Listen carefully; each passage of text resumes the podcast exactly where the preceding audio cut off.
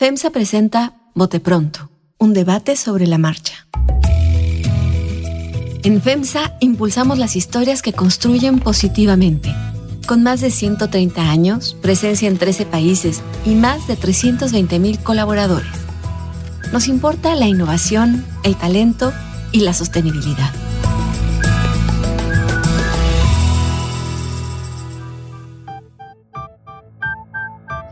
¿Qué tal? ¿Cómo están? Bienvenidos este martes a Bote Pronto. Saludo a María Scherer. María, ¿cómo estás? Hola Carlos, ¿cómo están?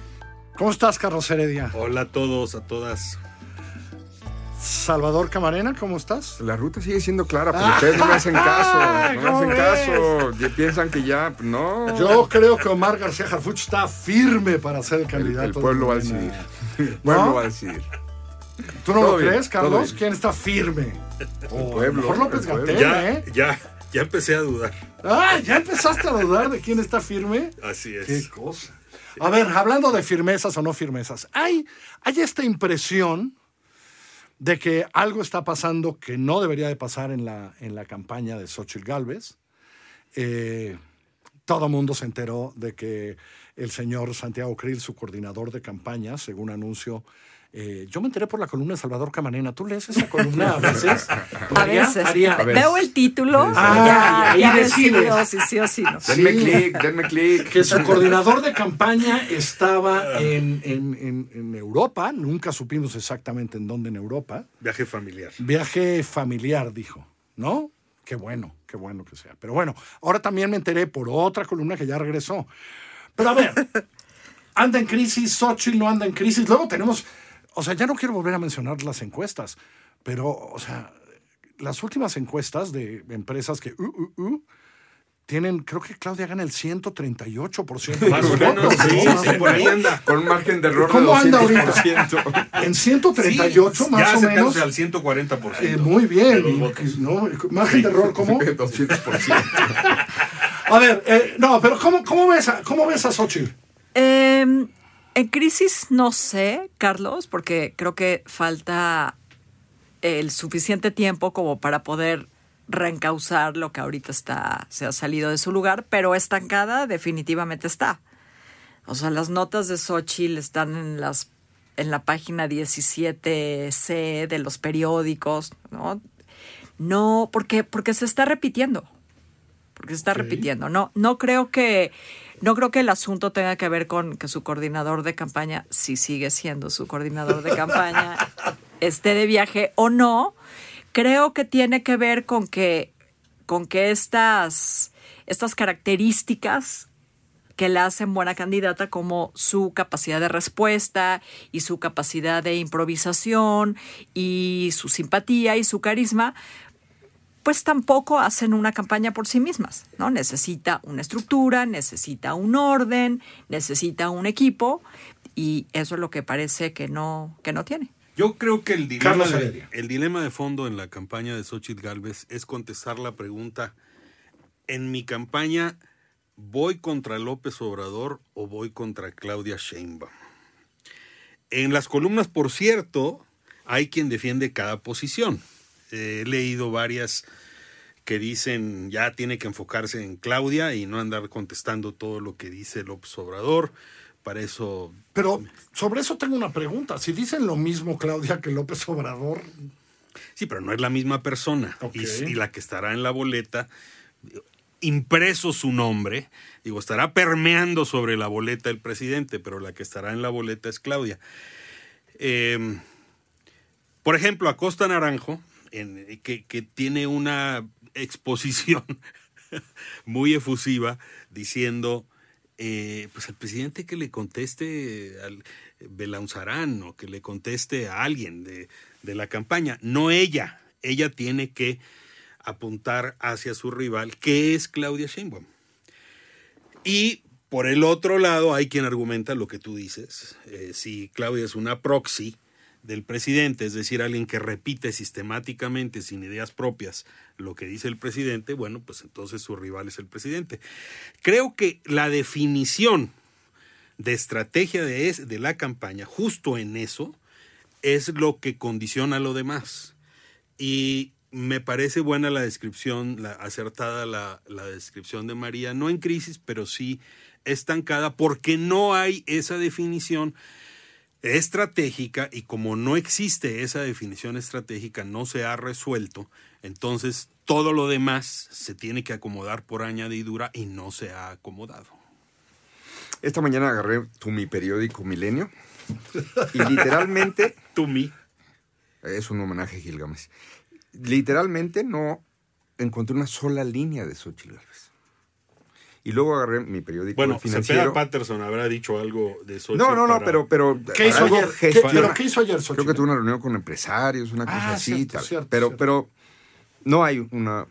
O sea, literalmente hojeé el periódico en físico, no. Y, Mile- y el financiero lo mismo.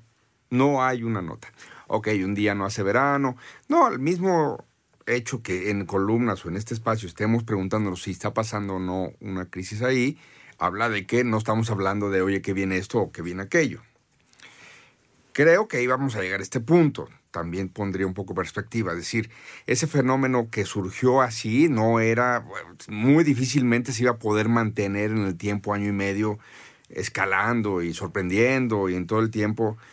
Eh, Eso tendría que llegar a una meseta para volver luego a posicionar algunas cosas de su agenda o de su proyecto. Tres, falta mucho para la campaña, porque no, en términos legales no han iniciado, pero sí hay toda una discusión sobre, ¿tiene equipo o no tiene equipo? Como decía Carlos Heredia. ¿Tiene una propuesta específica que podamos repetir o que podamos ya eh, eh, saber que por ahí se va a trabajar algo? Además de esta persona ocurrente, pues digamos valiente y todo esto, de qué se va a tratar la candidatura. Son preguntas muy legítimas a las que no le ayudan. Eh, pues yo creo que los partidos sí están trabajando. No, a ver, eso quería yo poner ahí. El PRI trae una pequeña crisis. Lo que pasó en Yucatán es el principio, pero vemos otros priistas. En el Senado ya se fueron unos. Es decir, el PRI está concentrado en el PRI y no es exactamente que, le- que hoy la estén mirando, ¿no? Eso Sí, te sí, sí, sí, sí, sí. O sea, el PRI, eh, este acto que salió mal para los morenistas de eh, una adhesión que hacían algunos famosos priistas hacia Morena en las firmas estas que está promoviendo Claudia Sheinbaum en su gira nacional, su nueva gira nacional. Pues todo el mundo dijo, oye, los abuchearon y todo, pero na- nadie dijo, oye, se están yendo priistas, se siguen yendo priistas a otro lugar, Ramírez Marín en Yucatán. Eh, creo que los partidos están todavía ensamblándose. O se ponen las pilas y se ensamblan muy pronto, o va a parecer que está en crisis una candidatura que no creo que todavía esté todavía no ha nacido. en ese momento, exacto. Pero, a ver, yo solo diré una cosa más. Los que nos dedicamos al periodismo, ¿no? Nos enteramos y nos afecta, no nos afecta, eh, ciertas cosas que vemos muy claras. Claudia Sheinbaum trae un aparato de comunicación Brutal. brutal, ¿no? Alguien se lo dijo, Claudia de algo aprendido del presidente, etcétera, y tiene un equipo experimentado, cabronzón, Sí, sí, sí. que trabaja muchísimo. Y, y sin reparo en que el monto cual- de dinero que que, pueda cualquier usar. evento de Claudia, tú y llegan y llegan WhatsApp y te avisan, oye, Claudia va a ir para acá y Claudia va a ir para allá y no sé qué, Al y boom, minuto. boom, boom, boom, boom. Al minuto. La neta. Quienes buscan a Xochitl hoy, pues le mandan WhatsApp a su WhatsApp. Todavía no. Entonces, también, si es un problema de equipo, yo creo que hoy lo que pasa, y cuando luego me entero que Arne es el hombre que está muy cercanito, Arne no uso WhatsApp. qué? Arne no uso WhatsApp. Arne no uso Son sus WhatsApp. apellidos, ¿no? sí. Arne no uso No WhatsApp. vivo aquí. Eh, sí, o sea, Arne no vivo aquí, Arne no uso WhatsApp. No, No uso entonces, WhatsApp, ¿sabías? ¿no? Entonces, creo que la parte de crisis tiene un poco que ver con eso, Sí. ¿no? Sí. Con no haber armado ese equipo y por el otro lado, pues el otro equipo es brutal. En parte porque es gobierno, porque fue gobierno, pero en parte porque pues los acomodó y les dijo, órale. ¿Eso es corregible o no es corregible viendo cómo están los partidos hoy? El PRI en su propia crisis, digamos, el PRI trae su pequeña crisis ahorita, perdieron senadores, se les fue acá, no sé qué, etcétera, etcétera. Y el PAN, pues vamos a ver cómo acaba reaccionando. Eh, o sea, yo creo que, a- que, que a estas alturas, Carlos, todo es corregible. Sí, sí, por supuesto. El, el asunto es eh, yo creo que, que más que una falta de equipo, lo que tienes que hacer es ensamblar distintos equipos. Porque ahorita, bueno, hasta donde sabemos, ella tiene, no es que no tenga quien la asesore, es que tiene demasiados asesores. Y todo mundo quiere meterse un poco, ¿no? Todo- todos los partidos quieren estar ahí, no quieren que digan que está sola, entonces los panistas quieren meter ahí a alguien, los priistas, todo mundo necesita una representación, más los ciudadanos.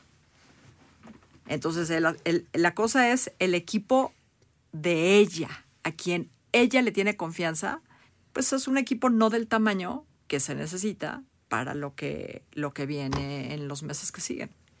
Sí, porque lo que no sé es si necesita asesores o responsables, ¿no? Es decir, ¿Quién se va a responsabilizar de esto? ¿Quién se va a responsabilizar de esto? ¿Quién se va a responsabilizar de esto? ¿O no, Carlos? Sí. Así funcionan las campañas, ¿no? Por lo que yo he visto, sí. Y sobre todo de definición de cuáles son las líneas discursivas de la campaña. Eh, ya hemos discutido aquí y en otros espacios que una muy sesuda plataforma detallada quizá no sea lo de este momento, pero sí eh, lo que le llaman en publicidad, eh, en propaganda, el top of mind. O sea, ¿qué quiere Xochitl para México? Esas son las tres cosas que Xochitl quiere para México. Y eso es lo que propone y eso es lo que está construyendo. Por ejemplo, digo, Xochitl, ¿qué quiere? Tomar el agua como un mecanismo transversal que tiene que ver con salud, con educación, hasta con autoestima de las personas, etcétera, etcétera. Quiere centrarse en las niñas. ¿Por qué?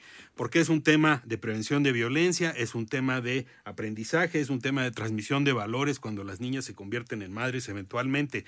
Ah, Xochitl quiere esas dos cosas. Yo quiero esas dos cosas. A eso me refiero. Esa definición de líneas estratégicas, no de 500 páginas de plataforma, no. Dos, tres puntos que contesten a la pregunta ¿qué quiere Xochitl para México? ¿Qué propone Xochitl? ¿Por qué yo habría de votar por Xochitl? Eso es lo que yo estoy extrañando y no encuentro en este momento. Ojalá no quiera lo del agua, porque me acordé como de Al Gore. O sea, dije, ¡búchale! No, no, no, no. Esa es una Siendo un- Y si estamos en sequía, ¿verdad? Así estamos un- en una siendo un sequía, problemón, ¿no? siendo un problemón, siendo una cosa estratégica que deberíamos estar discutiendo, pues no le veo muchas posibilidades, muchas patitas para que se convierta en un tema central en una campaña. Ojalá no quiera eso. Porque le he escuchado decir que quiere el hidrógeno en tercera dimensión y dices, Dios, o sea, ¿quién se le puede imaginar ese en top of mind? Qué buena memoria la tuya de lo de Al Gore, ¿verdad? De, de Al Gore, ¿verdad? Sí, todavía anda por ahí. Bueno, creo que no es una campaña en crisis. Se está acoplando con los partidos. Creo que la buena noticia para, el- para ella y para el PRI es que se quieren los que no se querían antes, ellos dos.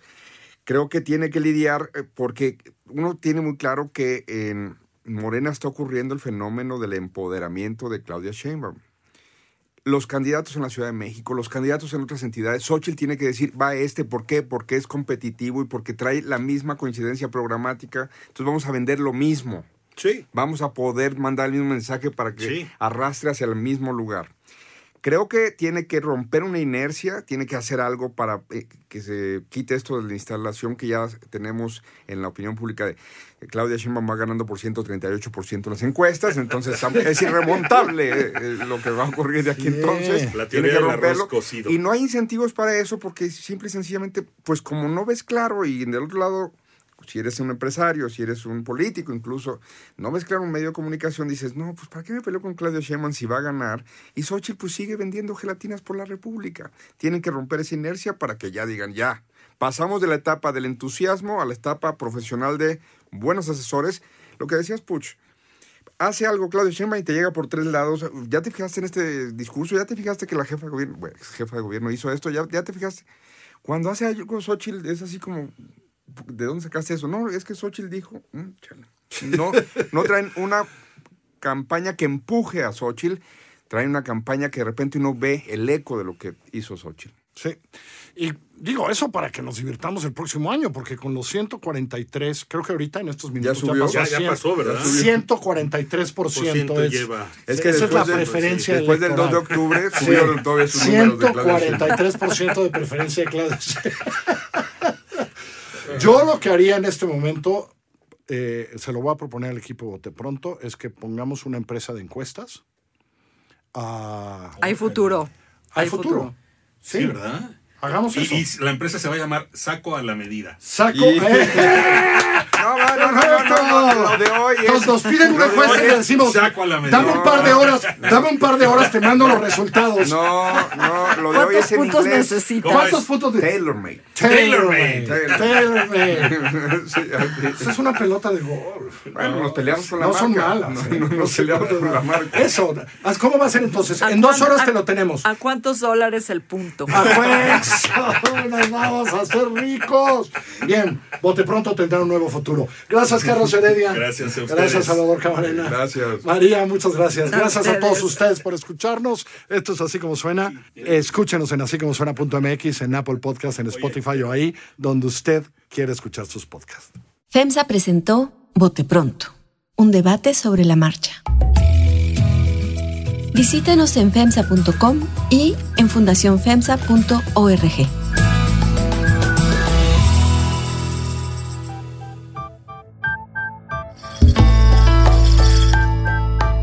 Así como suena y FEMSA presentaron Bote Pronto, un debate sobre la marcha. La dirección editorial es de María Scherer, la producción ejecutiva de Giselle Ibarra. Yo soy Carlos Puch, quien trabaja con todo este equipo y le presento cada semana nuestras historias. Estamos en así como suena.mx, en Google Podcasts, en iTunes, en Spotify, en Himalaya, en Deezer, en Amazon Music o allá donde usted escuche sus podcasts.